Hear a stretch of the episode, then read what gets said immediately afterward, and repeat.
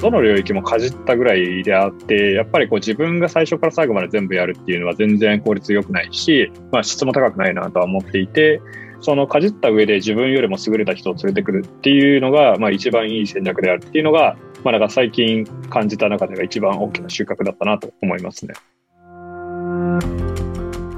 こんにちは、いわしです。普段は通信事業者で人材開発や組織開発を進めたり、また部分的にソフトウェアエンジニアとして働いています。この番組では、スタートアップ企業や誰もが知っている有名企業で活躍するエンジニアの方々にインタビューを行い、彼らのサクセスストーリーや人生を変えた出来事など、キャリア形成に役立つ情報を配信していきます。今回のテーマは、サラリーマンから創業者へ、そしてスタートアップ企業での採用です。社員として働く立場からいつか起業してみたいと思われている方、またスタートアップでの採用に悩んでいる方、必聴の回です。さて、今回インタビューするのは株式会社 10X 取締役 CTO 石川陽介さん。面白法人カヤック、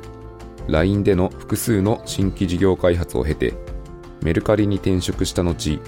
10X を共同創業するまでのお話を石川さんに聞いていきます。まずは石川さんにエンジニアとしてのキャリアを振り返ってもらいました。えっと、もともと僕、プログラミング自体は中学校の時からやっていて、で、その後に、まあ、プログラミングもっとやりたいということで、あの、高校のタイミングでは、高専に進学して、まあ、電子情報工学科というところに行って、プログラミングをやってました。途中でちょっと興味を失ってしまって、まあ、留年とかもしたりして、で、大学で専攻も変えたりとかしていて、で大学では経営工学を勉強してましたと。で、まあ、その大学生活をしている中で、まあ、プログラミングもまたちょっと興味を取り戻したりしていて、先輩に誘われたきっかけで、あの学生企業の創業メンバーになったりしました。で、まあ、その会社は今も存続してまして、あの、フラー株式会社というところですね、そこの、えーと、創業メンバーとして最初プロダクト開発をやってました。で、それが大学4年生の頃で、でそこから半年ぐらいあの開発をしてたんですけども、まあ、いろいろやっていく中で自分の力不足っていうのは結構感じていて、ウェブの常識を一通りあの身につけられるような IT 企業に一旦就職したいなと思って、まあ、それで、えー、新卒でカヤックに就職しました。めっちゃ興味ある部分があって、興味を取り戻したきっかけはどこにあったんですか、それが一番大きいのはあの iPhone が登場したことですね。もともとそのプログラミングを始めたのって、まあ、ホームページですとか、あの CGI ゲームとかそういうものがあって、まあ、パールを書いたりしてたんですけど、まあ、そういうのはちょっと一旦興味がなくなっちゃったんですけど、あの、僕は高専の高学年ぐらいの時に、あの iPhone が出てきて、iPhone 上で自分が書いたプログラムが動くのって結構面白いなと思って、まあ、それで興味を取り戻したっていう感じですね。どういうアプリケーションその時は開発されてたんですか？そのアプリのランキングって面白いねっていうのがえーと、メンバーの中で、まあ、共通認識としてあってで、まあ、その過去のアプリのランキングをあのアプリで見れてそれを、まあ、ダウンロードできたら面白いんじゃないかっていうようなアプリを出してましたね。iPhone はゲームチェンジャーでしたね。iPhone 登場前後でモバイルのユーザー体験は一気に変化していきました。そして話は力不足を感じ新卒で入社したカヤック時代を振り返っていただきました。じゃあそれをしばらく大学4年までしばらくやった後に、その後にカヤックさんに借りるじゃないですか。なんだろう、力不足を感じたっていうのは、具体的になんかどの辺で感じたんですか？そうですね、なんか、えっと、僕、エンジニアとしての常識がその時全然なくてですね、アプリというかクライアントと、まあ、サーバーってそもそもどうやって通信するんだっけとか、なんか HTTP のなんかどういうフィールドを使うんだっけとか、なんかそういうことが全然わからなくて、まあ、なんかとにかくいろいろ調べて、なんかこういう手段だったらなんとかできるらしいっていうのが、なんかそういうことの繰り返しをしてたんですけど、なんかそれってすごい時間がかかることで、で、分かったとしても正しいかどうかわからなくて、なんか安定性も低いみたいな感じで、なんか自分のそういうところで力不足を感じたりはしてましたね。で、実際に行ってみてどうでしたか？そうですね、カヤックはすごいエンジニアの人が周りにいっぱいいて、なんかものすごく刺激にもなったし、すごい勉強もさせてもらいましたね。じゃあ狙い通りにさっき言ってたその Web の技術のこう一般構成とかテンプレートというかデザインパターンみたいなものは一通り学べていたってことですね。そうですね、まあ、実務的にはかなり忙しかったんですけど、まあ、きちんとその業務をやっていく中で、いろんな技術が見つけられたなと思ってます。とはいえ、そのカヤックさんもいつか卒業の時期がやってくるわけで、この辺の転機とかきっかけでってどうなったんですか、はい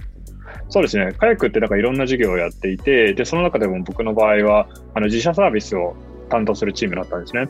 でその時にそのカヤックって当時はその長生きしたサービスを作ったことはあんまりなくてですね、まあ、そういう中でサービスをどうやったら伸ばせるかっていうのにすごい努力をしてたんですけども、まあ、そういう中でもなんかなかなか伸ばせなかったっていうのがまあ実感としてあって、まあ、伸ばすためにいろいろ開発してたんですけどなかなか成果につながらないなっていうのは当時に感じていたことでで、まあ、その中でその LINE という会社はちょうど新規事業をいろいろ作っていてでまあそのユーザーの獲得とかも結構うまくいっているっていう状況だったんで、まあ、そこでそのサービス開発についてちょっと知りたいなと思ってまあ、先輩が転職してたっていうのもあって、それで紹介してもらって転職したっていう感じですね。ああ、なるほど。じゃあ、そもそも最初、カヤックさんに入った時は、結構技術者視点というか、技術を学ぼうってしてで行ったんですけど、だんだん視点が変わってきて、よりもプロダクトというかサービスというか、もう少し別のレイヤーを見に行くためには、ちょっと別の企業で経験を積んでみようって思ったわけですね。この時って、例えば、その段階でもっと先のことは見据えていたんですか？いや、そこまでは見据えてなかったですね。単純にこう、今知りたいことを知るために行くみたいな感覚でしたね。これ差し支えなければなんですけど、例えば LINE さんと中でこのサブプロダクトいっぱいあるじゃないですか。どういうものを作られてたんですか？最初は子供向けの動画アプリとか作ったり、LINE モールっていう、あのまあ、メルカリみたいなやつですね。あと、タクシーの配車のやつと、あとライブのサーバーサイドとかやってましたね。ちなみに在籍期間はどれぐらいいらっしゃったんですか？えっ、ー、と、ちょうど3年ぐらいいました。ああ、3年でも4プラスアルファぐらいのプロダクトはやられてたってことですね。そうですね。まあ、LINE に行った時に、まあ、LINE ってすごく過ごしやすい会社で、うん、まあ、あのプロダクトとしても挑戦があるし、まあ、技術的にもいろんな経験ができるし、まあ、ユーザーの規模もすごい多いんで、そこならではの経験ってすごいたくさんあったんですけど、やっぱりそのプロダクトを作っていくっていう中で、まあ、一エンジニアとして、プロダクトの方向性に意思決定にどれだけ関われるかっていうと、まあ、ちょっと難しいところもあったりはしたんですよね。まあ、もともとかなり、まあ、ディレクターのメンバーも多いですし、そのプロダクトの方向性に関わる人がすごく多くて、なかなかこう自分がこう思った時にはもう時すでに遅しみたいな時もあったりとかして、もうちょっとそのプロダクトとか事業の方向性に関われる機会が欲しいなと思って、まあ LINE よりももう少しちっちゃくて、あの勢いのあるところに行ってみたいなと思ったっていう感じですね。うんうんうん、なるほど。じゃあその時々でもう組織とかその文化とかやれるコスコープとかその辺で今やってないところを経験しに行ってますね。そうですね。振り返ってみるとそうなんですけど、まあその時はそんなに戦略的には考えてなくて、なんか 純粋にそれがやってみたいからそうするみたいな、結構単純ですね。メルカリさんでは今度は何をされてたんですか？えっ、と、また新規事業なんですけど、今度はあの iOS 専任に戻って、あの新規事業のアプリの開発をやってましたね。やっぱりこう、社員として入っていったものの、このじその事業の責任っていうのは自分にないんで、なんか最終決定は自分ではないとか、うん、まあ、自分が気にしているところとその事業責任者が気にしているところっていうのはやっぱり違ったりすることはあるかなと思っていてでなんかそれはどちらが正しいっていうよりはなんかやりたいことが単純に違うんだなっていうような理解はしてますね。やっぱり人数が少なくて自分もその、まあ、割と初期にいたメンバーということでそのそこそこ意見を言える立場のエンジニアっていう感じだったんですけど、まあ、それが半分満たせているところででもう半分はやっぱりこう事業責任者とやりたいことが違うかなっていうところで満たせなかったっていう感じですね。ああ、なるほど。じゃあ、そのプロダクトの方向性、会社の方向性のところで、まあ、自分のその価値観の部分と少し違う部分があったのでっていうところがありますね。そうですね。それが、メルカリさんには何人ぐらいいらっしゃったんですか？メルカリにいたのは1年半ぐらいですね。なるほど。じゃあ、そのぐらいのタイミングで大体分かってきたので、ここでついに次のステップを考えるわけですね。はい、この辺のきっかけってどの辺にあったんですか？具体的なこうターニングポイントというか。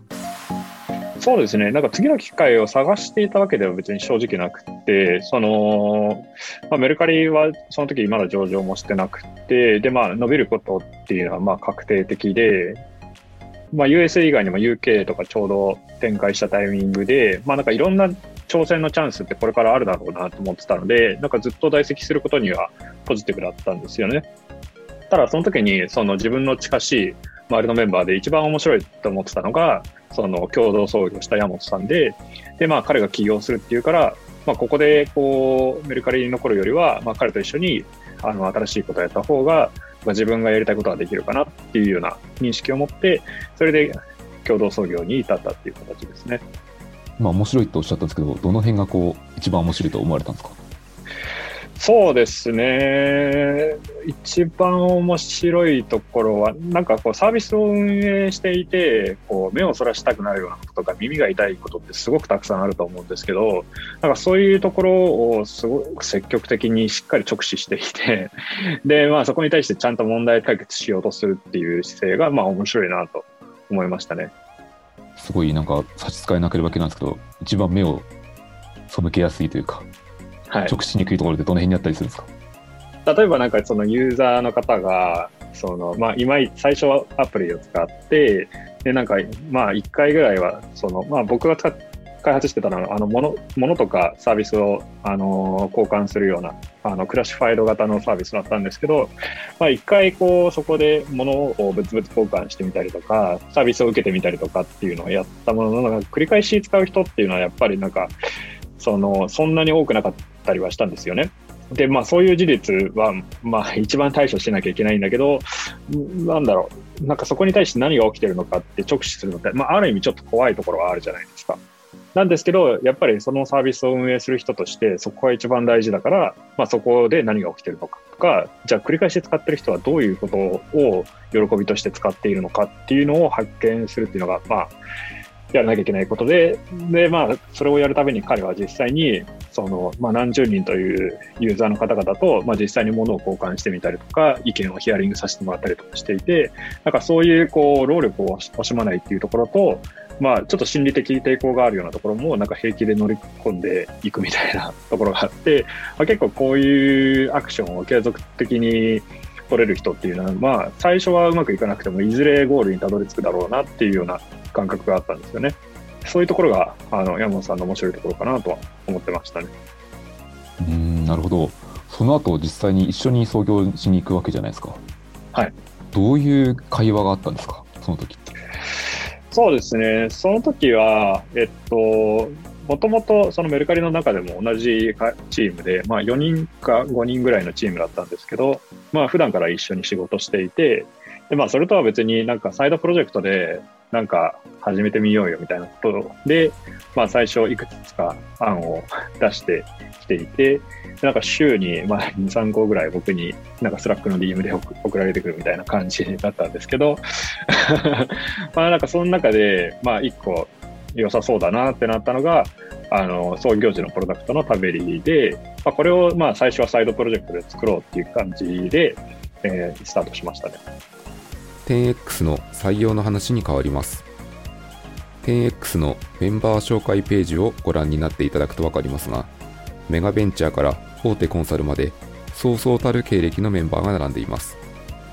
なぜ優秀なメンバーが 10X 入社しているのかその秘訣を伺います。どう考えても 10X さん採用がうまくいってるように見えていて、自分が足りない人を引き連れてくる秘訣は何ですか？そうですね。やっぱ助けてほしいことを明確に伝えるっていうのは一つあるんじゃないですかね。単純にこう自分たちが今直面していて、なんかこれが自分たちで今こうやってやってきたけど、なんかこういうところってこう変わる余地があるのかどうかとか、なんか潜在的に自分たちが良さそうな人に会ったときに、このあなたが入ったときにどういうふうにプロダクトとか事業を変えますかっていうのをまあ聞いたりとか、まあ、そうやってその対話していく中で、なんかだんだんとその人もそのイメージがつかめてきて、まあ、イメージが持ってたら、じゃあもう入るかってなると思うんで、あの、そういうところが良かったりするのかなとは思いますね。そのやっぱり気になるポイントは、最初のそのタッチポイントというか、接点はどういうところからあったりするんですか？ああ、でも最近はそうですね、やっぱ事業がいろんな、まあ、マイルストーンを迎えてるんで、なんかそのタイミングで発表したりして、まあ、それで興味を持ってくれたりとか、まあ、会社の中の様子とかも最近は積極的に発信していて、まあこういう授業いいよねとか、なんかこういうスタンスで仕事してるのいいよねって思ってくれた人が、あの、コンタクトくれたりしますね。まああとはやっぱりこう、僕らも、まあ、いろんな人を見ていて、まあ、その中で、なんか、この人がこの会社に入ってきたらすごい面白いんじゃないかっていう時は、あの、僕らから積極的に声をかけたりすることもありますね。この時って頑張って自分の会社に引きつけないといけないと思うんですけど、どういうふうに引きつけていくんですか、はい、難しいですね。ただやっぱり僕らも、まあ、長期的に取り組む価値があると思ってやっていて、で、今、その課題に対して取り組む土俵に立ててる人がそもそも少なくて、まあ、それができるのは、まあ、うちの会社だけっていうような伝え方はしてたりしますね。で、まあ、それを実現するために今確実に進んでいるし、まあ、もっと進むための、まあ、メンバーも揃ってるし、まあ、きちんとその事業的な収益も立ってるんで、継続的にあの取り組んでいけるっていう話はしたりしますね。実際にその中身を見てもらう、理解してもらうときとかって、結構中のメンバーとみんなその候補者というか、新しく入るかもしれないっていう人はどんどん喋ったりするとか、オフィスを見てもらうとか、いろんなことやったりするんですか？そうですね。あの、カジュアル面談みたいな形で話したりもしますし、あとオープンオフィスっていうのも実施してまして、あの、内部のことを、まあ、紹介する会とかを開いたりとかしてますね。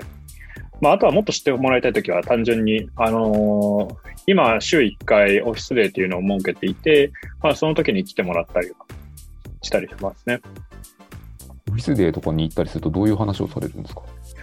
あでもなんか結構こうカジュアルに一人一人と話してもらったりしますね。あの最初はまあ呼んできた本人が、あの、10分ぐらい立ち話して、じゃどういう人と話してみたいですか？みたいな感じで、あの、聞いて、で、まあ、それに該当する人を、まあ、呼んできて、で、そそれを、まあ、ひたすら繰り返すみたいな感じで、会社のいろんなポジションの人たちがどういうことを考えながら仕事してるっていうのを理解してもらったりしてますね。この時の話の内容って、例えばどういうものがあったりするんですか？まあ、僕の立場で聞かれることっていうのは、やっぱりなんかプロダクトでどういうこと気にしてますかとか、会社ってどういう雰囲気ですかとか、まあ、あとはエンジニアリングチームの責任者として、どういうところケアしてますかとか、そういうことが聞かれること多いですかね。それ最後の質問、超気になるんですけど、石川さんとしてはどういうふうにケアしますか、はい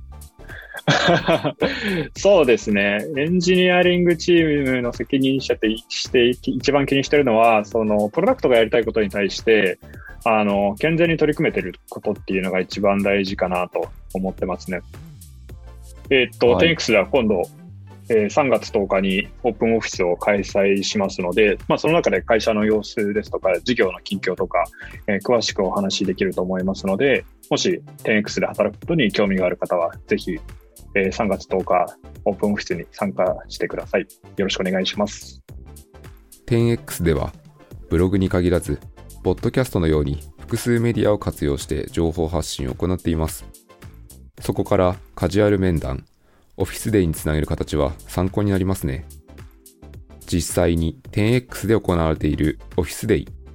興味がある方は3月10日に参加してみてください。最後に石川さんに今までのキャリアとこれからのビジョンをお話しいただきました CTO に今なってるじゃないですかはいこのキャリアで良かったなとかいやこれがすごい学びがあったなとかやって良かったなみたいなポイントが何かあれば聞いてみたいんですけどそうですね。やっぱり いいことばっかりかなとは思いますね、キャリア上は。これまでは、まあ、ソフトウェア開発だけのことを考えていて、で、まあ、コードを書くことを中心に仕事をしてたんですけど、まあ、今は、こう、チームとして足りないことばっかりなので、こう足りない中で、こう、自分が何ができるのかとか、その、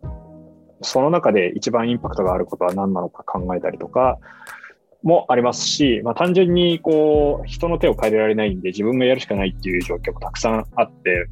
まあ、例えば、その Android 開発とかも、まあ、僕が初めてやったりとか、インフラの構築とかも全然やったことなかったんですけど、まあ、なんかそれも経験してみたりとか、まあ、はたまたデザインとかもやったことなかったんですけど、体験してみたりとかっていうのが、まあ、経験できて、その結構、まあ、プロダクトと事業の作り方っていうのが、なんかそこそこ、こう、俯瞰できるようになったっていうのは、自分のキャリアの中ではすごいプラスになったんじゃないかなと思いますね。だいぶ幅が広がりましたね。そうですね。まあ、ただやっぱりその、どの領域もかじったぐらいであって、やっぱりこう自分が最初から最後まで全部やるっていうのは全然効率良くないし、まあ質も高くないなとは思っていて、そのかじった上で自分よりも優れた人を連れてくるっていうのが、まあ一番いい戦略であるっていうのが、まあなんか最近こう感じた中では一番大きな収穫だったなと思いますね。あとあれですね、めちゃめちゃ聞いてみたいことが一個だけあってですね、これまで結構一貫していたっていうのは、自分に、あ、これ、これ足りないからこれやってみようかなって感じで、どんどんポジションチェンジしてたじゃないですか。うん、この先どうしますか、はい、いやどうす、いや、でも当、当分というかずっとこのポジションだとは思うんですけど、うん、と僕もなんか創業して、まあ、肩書きはずっと取締役 CTO なんですけど、まあ、やってきたことはその時々によって全然違っていて、まあ、最初はまず iOS アプリをガリガリ書くっていうのをやっていて、まあ、だんだんそれをそこだけではなくて、まあ、いろんなところを見るようになったりとか、チーム作りにあのフォーカスするようになったりとか、まあ、プロダクトマネジメントに移ってきたりとかっていうのをしてるんですけど、それってやっぱりこう入ってきたメンバーとか、事業の状況によってずっと変わってる状態なんですよね。まあ、なんで、その今このポジションにいる限りは、なんかそういうことがずっと続くんだろうなと思ってますね。今回は石川さんのキャリアの始まりから共同創業に至るまでのお話を伺いました。今自分に足りないものが何かを考えてキャリアを選択していくという流れは参考になった部分も多いのではないでしょうか。次回も引き続き 10X 取締役 CTO 石川洋介さんにお話を伺います。この番組はポッドキャストプロダクションピトパのオリジナルコンテンツです。番組の感想をリクエストは概要欄のリンクよりお待ちしています。それではまた次回お会いしましょう。